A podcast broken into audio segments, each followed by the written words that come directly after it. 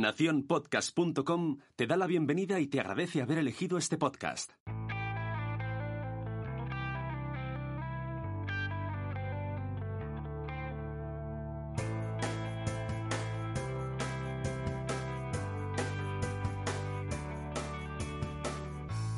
Hola a todos y bienvenidos una vez más a este podcast donde hablamos de Montessori.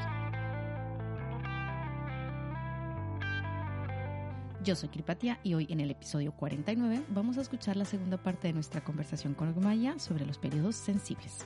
Bienvenidos.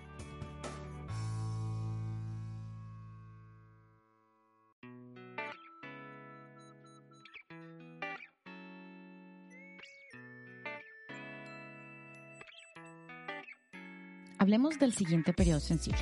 Pues tenemos el del desarrollo social, ¿vale?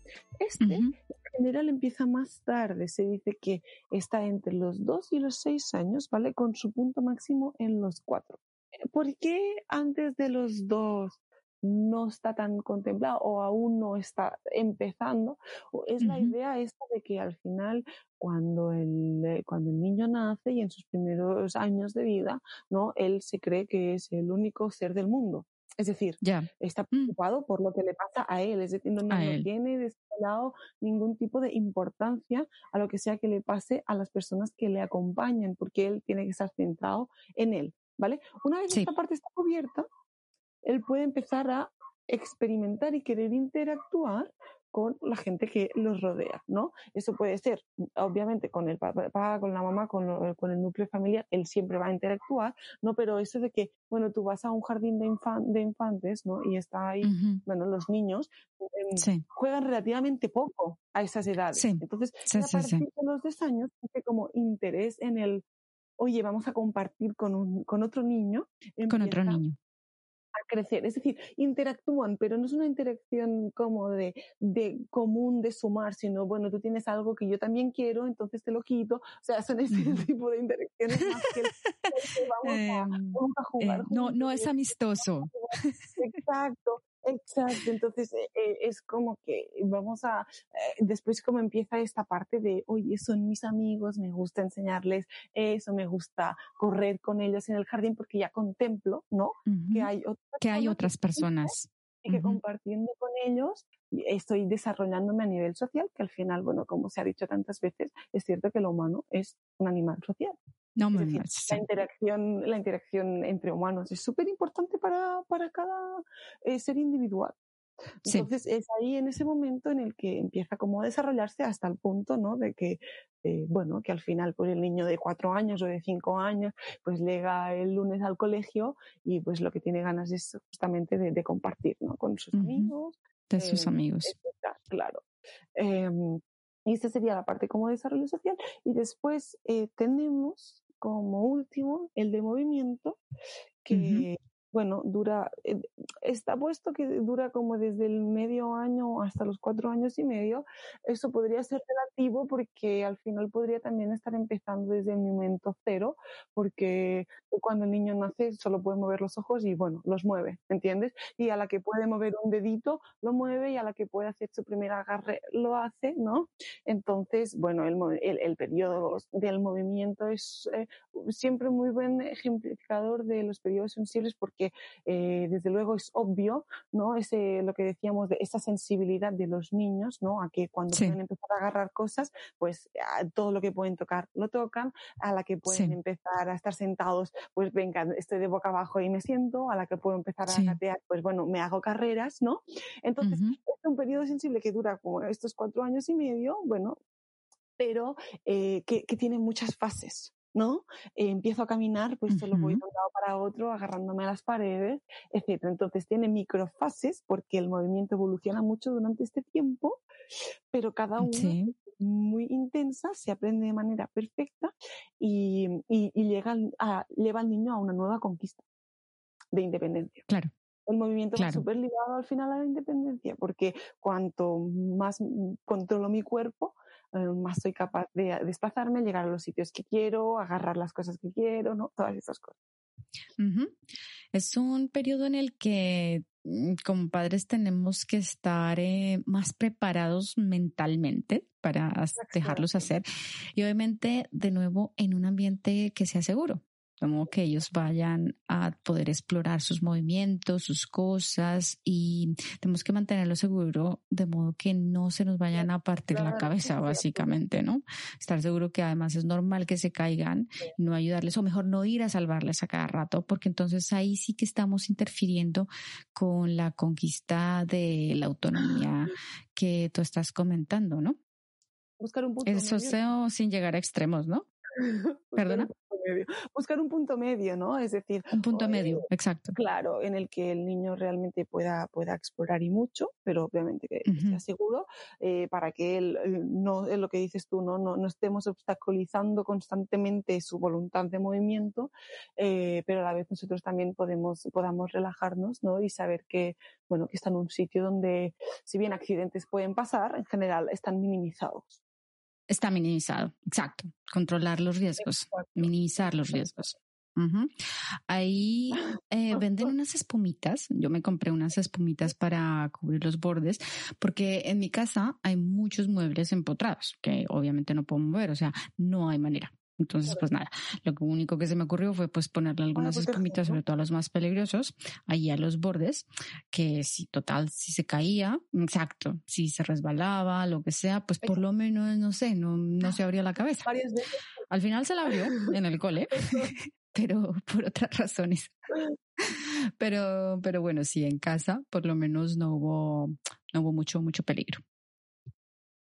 Bueno, y em. después también de movimiento, si bien es cierto que como a todo lo que llevo refiriéndome es más como a movimiento grueso, bueno, esto es sobre todo, eh, bueno, una vez el niño empieza a caminar, etcétera, ¿no? Que es como así la parte más eh, a simple vista ejemplificable, pero bueno, decir que claro, que los niños están interesados en hacer movimientos precisos, que el niño cada día quiere hacer las cosas con mayor precisión y por eso las repite una y otra vez, ¿no?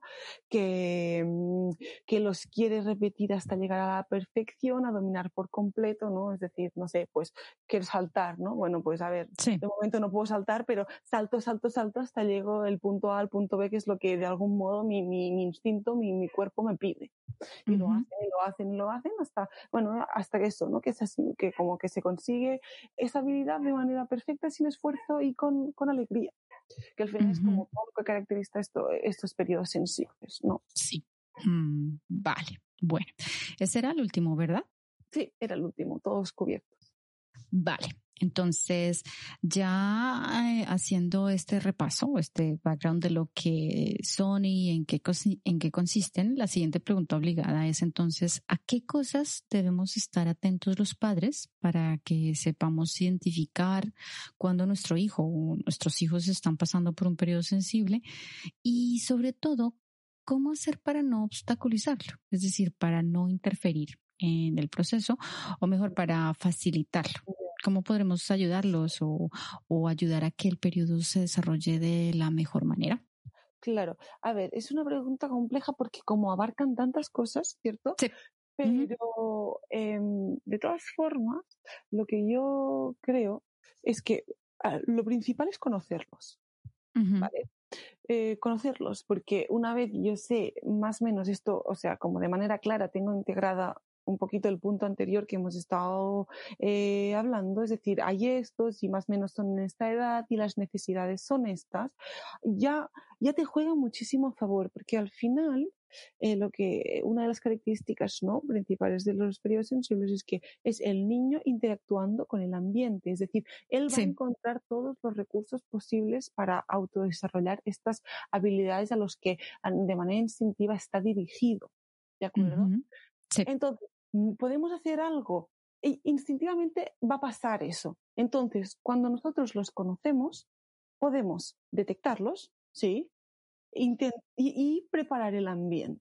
¿Vale? Con eso realmente se tendría que hacer prácticamente como punto por punto eh, cómo podemos mm, como optimizar o, aplanar el camino o asistir en cada uno de ellos. Es, mucho, ¿no? Porque, como decíamos, eran muy complejos, pero eh, no sé, voy a poner un ejemplo tipo tipo, eh, pues el del orden, ¿de acuerdo? Sí.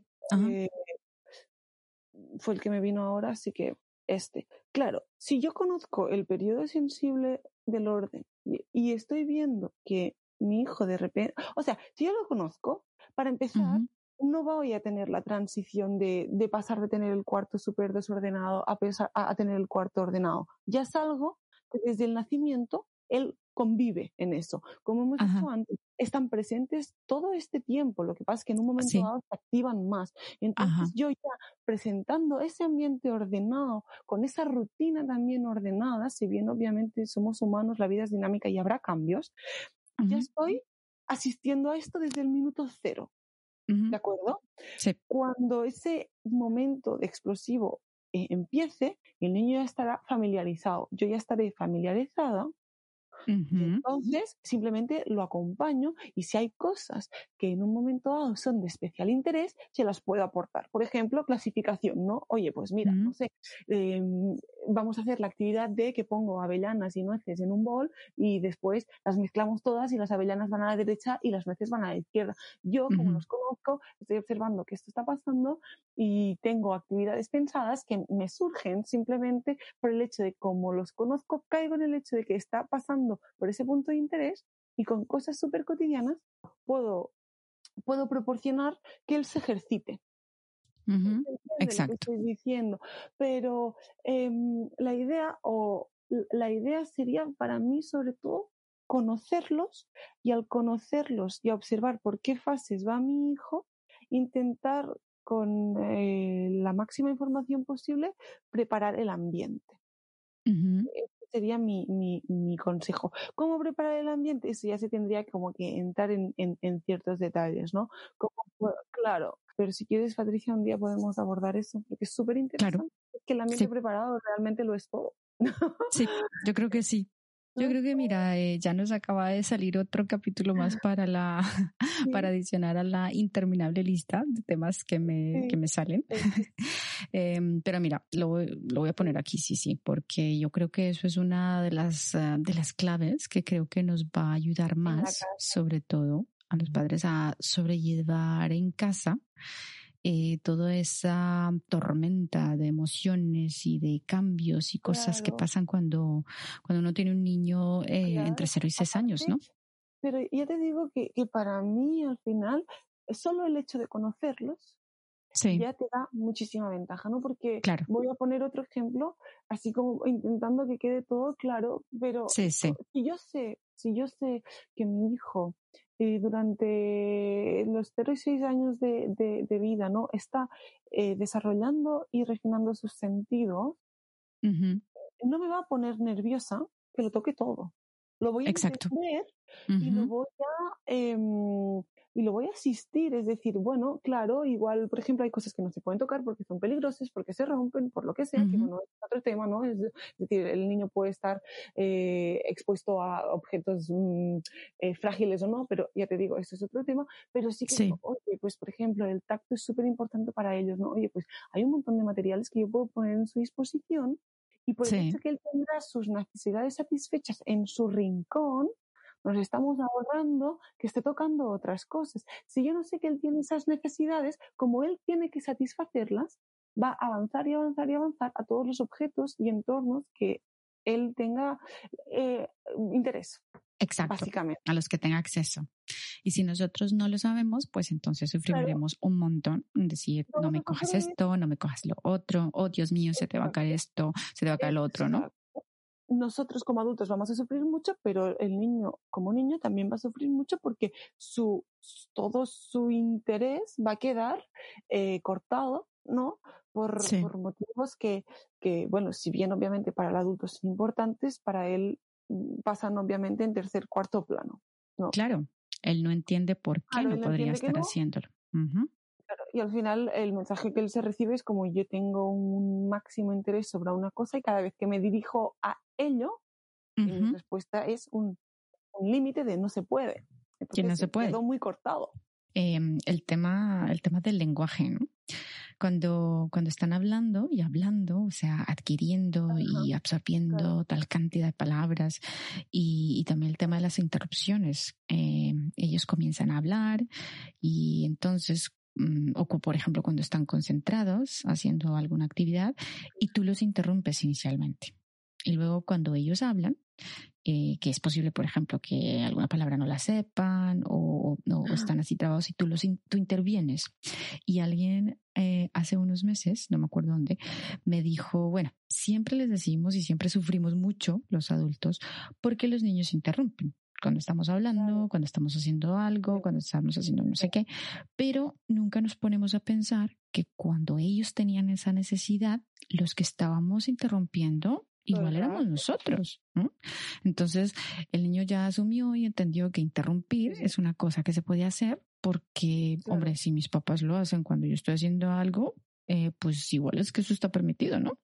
Entonces, la importancia de las pequeñas cosas, ¿no? De ponernos a mirar desde el punto de vista del otro lado, es decir, desde el punto de vista del niño y no desde nuestra propia mm, adultez. Exacto, bueno, y también el hecho de, no sé, cuando los niños aún incluso no hablan, no dicen, no dicen eh, palabras eh, en sí, ¿no? Articuladas. claro, articuladas, tienen ese momento de simplemente hacer sonidos. Ellos están haciendo todo un ejercicio de musculatura, de coordinación de aire, eh, etcétera, en hacer los sonidos, que eso es una preparación indirecta total al poder el día de mañana decir una palabra articulada, ¿no? Entonces, claro, en ese momento pueden ser bastante ruidosos, no dicen nada, ¿no? Para la mente de un adulto no están diciendo nada, y como hay ese igual punto de como de hacerle callar, ¿no? Entonces, como conocer que todo, todos esos procesos son importantes. Sí. Y, y, de nuevo, yo creo que solo conociéndolos ya podemos hacer eh, muchísimas cosas porque después son muy lógicos y un poquito que caen por su propio peso. Sí. Es decir, ah, cobran importancia y dices, ah, vale, que está pasando esto. Entonces, ya solo sabiéndolo, te da como ese punto de voy a respetarlo, voy a ver qué pasa ahí. Sí, sí, sí. Voy a ver cómo eh, puedo participar y acompañarlo en el proceso sin, ¿sabes? Sí, sí, sí. Pues mira, muy interesante. Yo creo que nos han quedado no sé cuántos temas hoy para abordar y profundizar, pero ya tendremos tiempo de hacerlo, ¿vale? ¿Tienes alguna otra cosa que quieras decir antes de que terminemos? Porque por hoy ya tenemos el tema cubierto, por lo menos la parte básica, ¿no? Vale, bueno, quería decir, ¿vale? Como, como, bueno, como un punto así muy importante hacia la pedagogía de la clase, pero que se puede totalmente extrapolar a la casa, ¿no? Es que eh, María Montessori, justamente sus clases en, en este primer plano del desarrollo, están todas y cada una relacionadas con los periodos sensibles, ¿no? Y quería como dejar así algún tipo de ejemplificación para que no solo se conozca el trabajo del aula y por qué las cosas son como son, sino porque como analogía la gente igual lo puede exportar a sus casas. Vale. Y bueno, una de esas cosas es que, por ejemplo, por el tema del orden, bueno, pues los materiales siempre están en el mismo sitio. Em, y la rutina del día se repite una y otra vez durante todos los días. ¿No? Es consistente. Claro, todo el rato. Entonces, y cuando hay un cambio, que los hay, se identifica. Si se puede, se identifica con antelación. Oye, el, el miércoles va a pasar esto.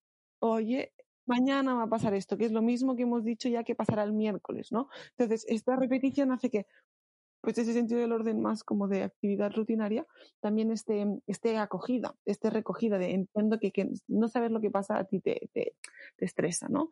Y después, que todas las, todas las áreas de vida práctica, de sensorial, de lenguaje, y de matemáticas, ¿no? En el caso de, de, casa de niños, pero en, en, la clase de infantil también pasa. Por ejemplo, pues en la, en la vida práctica, ¿no? Bueno, pues em, hay movimiento, hay lenguaje, hay orden, hay secuencias lógicas. En sensorial, que es una área entera de la clase, está plenamente dedicado justamente al desarrollo y refinamiento de los sentidos. De los sentidos. Y en lenguaje, ¿no? Hay como eh, el niño de tres años al principio se le da vocabulario, vocabulario, vocabulario porque están esas. Aún estando interesado en el movimiento, se le presentan las letras de papel de lija, el alfabeto móvil, porque ahí hay movimiento de mi mano. Y aparte hay una parte también muy importante del lenguaje, que es que el niño previo como cinco, cinco años y medio no está tan interesado en saber lo que dicen los demás, sino en autoexpresarse. Entonces, a través de la escritura, él se expresa. Y en cambio, cuando ya está más interesado en saber lo que piensan los demás, entra la lectura, ¿no? Es decir, todo lo que está hecho y de la manera que se presenta en el aula, etcétera, está hecho siguiendo estos periodos sensibles. Los periodos sensibles.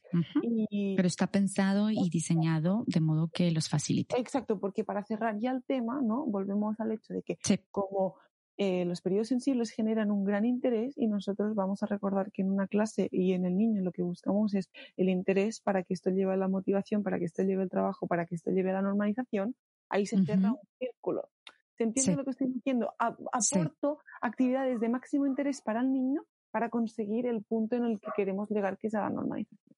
En, uno de los capítulos, episodios en los que hablamos del libro de la doctora Lillard, eh, hablamos, o, bueno, una de las cosas que ella analiza es el tema del aprendizaje, cómo aprendemos los humanos, ¿no?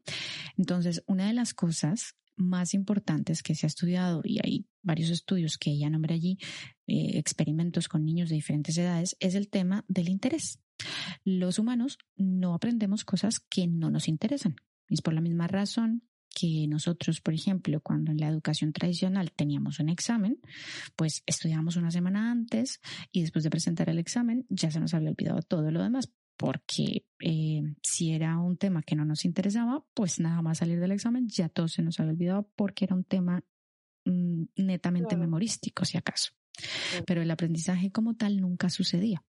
Si no había interés, y lo dice, lo explica la doctora Lilar en el libro y lo explicamos en ese episodio, em, la importancia de los centros de interés o de despertar el interés por aprender un tema en concreto es lo que de verdad eh, lleva a un aprendizaje eh, significativo, ¿no? Totalmente. Eso.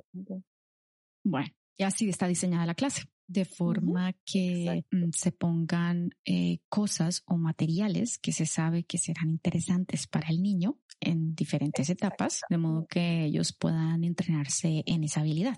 Y que en el momento de aprenderlo se haga con esa perfección, con esa motivación, con esa alegría y, de, y, así como con, todo el, con todo el cuerpo, ¿no? O sea, de manera perfecta. Y con la emoción, ¿no? La emoción del descubrimiento. Bueno, pues mira, qué bonito. Eh, bueno, pues entonces con esto yo creo que ya podemos terminar.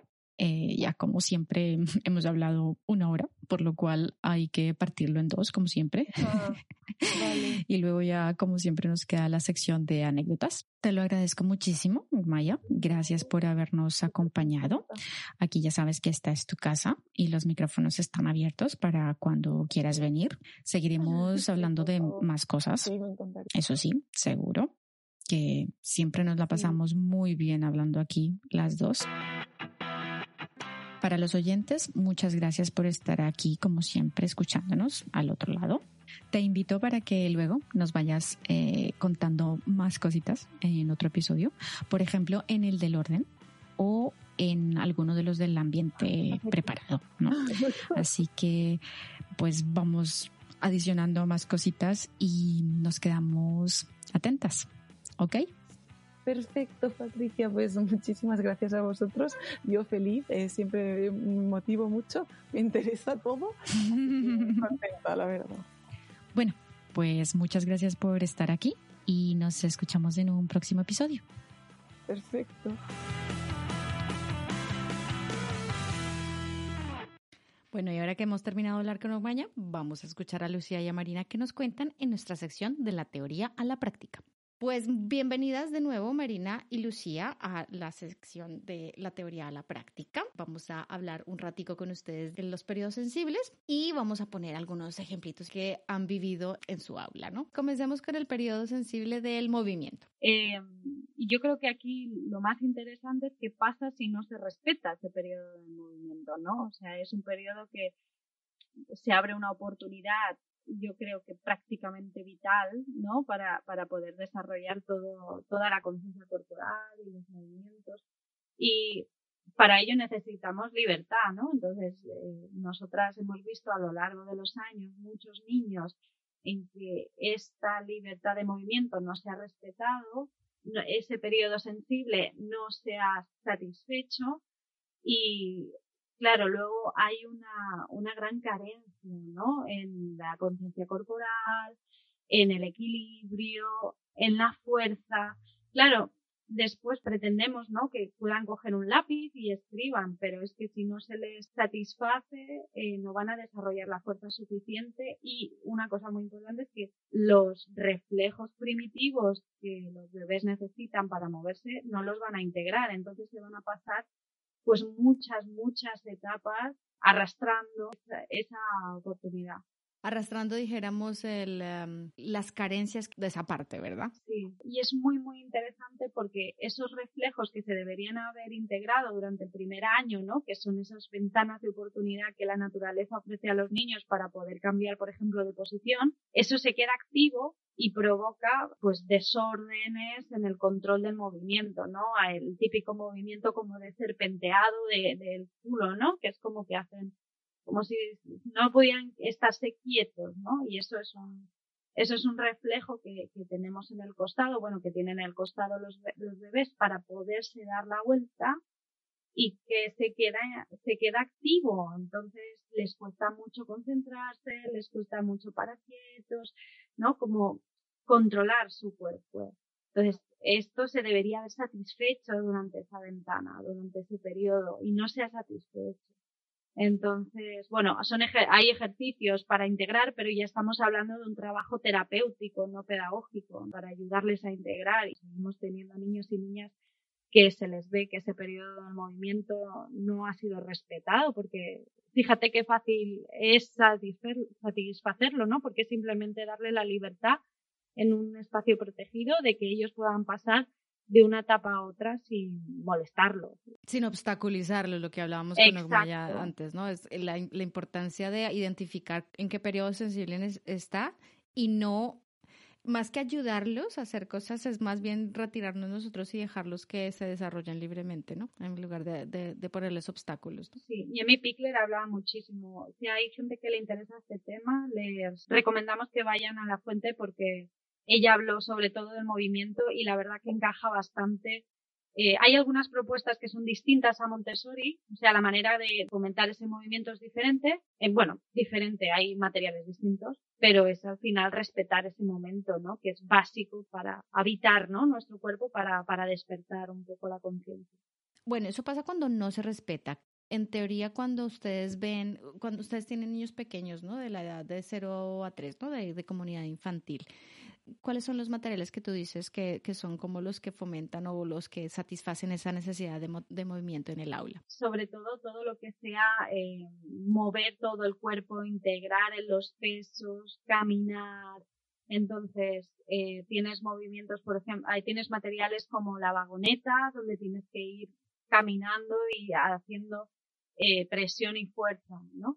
Tienes eh, otros materiales que pueden ser las escaleras, pueden ser simplemente un escalón eh, y luego más de movimiento fino, ¿no? Toda la parte de, del área de psicomotor más puramente fina, que es todas las cajas de permanencia, sobre todo para trabajar también las extremidades.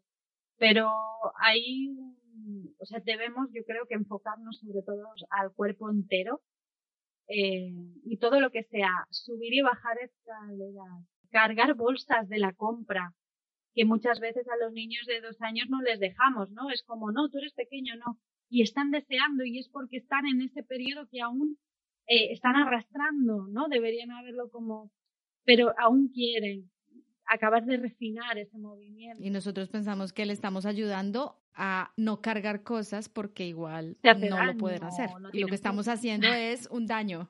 Transportar las sillas, transportar las bandejas, eh, todo lo que es la gracia y, cortesía o ejercicios de movimiento como puede ser el jardín, posar, subir y bajar de los troncos, las espalderas, eh, los rocódromos, trepar, saltar, correr. Puede ser que también por el hecho de que le hayamos, obviamente sin querer, obstaculizado o no le hayamos dejado eh, satisfacer muy bien esa necesidad, más adelante los niños entonces tengan miedo a moverse, que sean de estos niños de los que yo no quiero saltar de aquí porque me da miedo, o yo no cojo esto porque, porque no sé si lo voy a coger, o, todo, o, esto es demasiado pesado y yo no lo hago. Puede ser es un detonante para que los niños se vuelvan un poco temerosos a hacer cosas, a moverse, a saltar, a trepar cosas así. Yo creo que más que la prohibición es el tipo de acompañamiento que se le ha dado a ese niño. Si el adulto ha estado temeroso a su lado, a, lo mejor le ha permitido, pero le ha transmitido inseguridad, pues le va a pasar. Además de obstacularizar muchísimos movimientos de no te subas ahí o, o además o, o le confundes, les dejas subir a sitios que se van a hacer daño porque no están preparados, ¿no? Pero bueno, yo creo que sobre todo también se ve en la falta de conciencia corporal, de ir caminando y chocarse, no ser conscientes de lo que pesa, de lo que no pesa, poca fortaleza en los músculos de las piernas y de los brazos y en el torso, les ves que las sillas están como encorvados. Entonces, eh, eso se nota la falta de libertad de movimiento, sobre todo en el primer año de vida, porque además aquí entran un montón de materiales que se usan normalmente, como son las hamacas, las tronas, sentarles antes de tiempo, sentarles cuando no están preparados, hacerles caminar. Mi amiga Marina, la fisioterapeuta, nos dirá que es una de las cosas que más, que ella más sufre es cuando se ven por ahí en Instagram y en, en sitios, ¿no? en las redes, fotos o, o vídeos o, stories o lo que sea de lo estás obligando a hacer algún movimiento que en, en este momento no está preparado para hacer. por ejemplo, sentarlos si ha pasado que tampoco lo, eh, lo hemos asimilado, lo hemos entendido en su momento, pues hay forma de, como tú dices, ¿no? Como arreglando sobre el camino, ¿no? El, a medida que van creciendo esas carencias o esas, esas pequeñas faltas que les, les, han quedado. Porque, por ejemplo, yo soy, seguramente a mí tampoco me dejaron hacer estas cosas porque yo vivo estrellándome y se me, se me caen las cosas. Yo soy súper torpe hasta el sol de hoy. De hecho, acá, mm, bueno, para los que me vean, tengo, un, tengo cinco puntos en un dedo porque casi me lo quito Con, accidentalmente porque pues, la coordinación no es lo mío. Entonces, eh, sí, eh, se pueden ir ayudando dentro del aula a, suplir un poco esas carencias, ¿no? A través de los materiales, de actividades. Sí. Sí, sí, también refuerzo por parte de las familias, ¿eh? Buscar. Y bueno, el, trabajo nuestro de las guías es también identificar esas desviaciones, ¿no? Como esas, esos puntos, ¿no? Donde el camino se ha desviado un poquito de lo, de lo sano, de lo natural o de lo equilibrado y volver a, otra vez a, al orden, ¿no? A, lo que sería el desarrollo natural. A tratar de reencauzarlo. Y por suerte, si estamos dentro de los primeros seis años, es mucho más Claro. Sí, eso también lo, lo habíamos dicho con que esas ventanas de oportunidad pasan de los cero a, los seis y ya más adelante eh, nos cuesta más.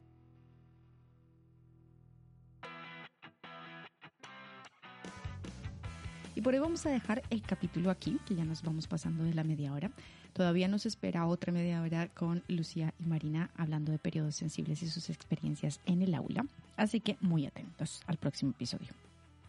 Muchísimas gracias como siempre a los mecenas primero que hacen que este proyecto siga adelante, a nuestro productor Sune que nos ayuda a batallar contra la tecnología cuando nos juega estas malas pasadas y venimos súper tarde a publicar el episodio. Y por supuesto, muchísimas gracias a todos ustedes los que nos escuchan al otro lado y que nos esperan pacientemente. Recuerden nuestro correo electrónico es hablemos de Montessori junto arroba gmail.com por si tienen alguna duda que nos quieran enviar. Y también recuerden que nos pueden escuchar en cualquiera de las plataformas de podcasting o en su podcatcher favorito. Suscríbanse a cualquiera de ellas para que no se pierdan nada del contenido y si les ha gustado lo que escuchan, no duden en compartirlo. Nos escuchamos pronto.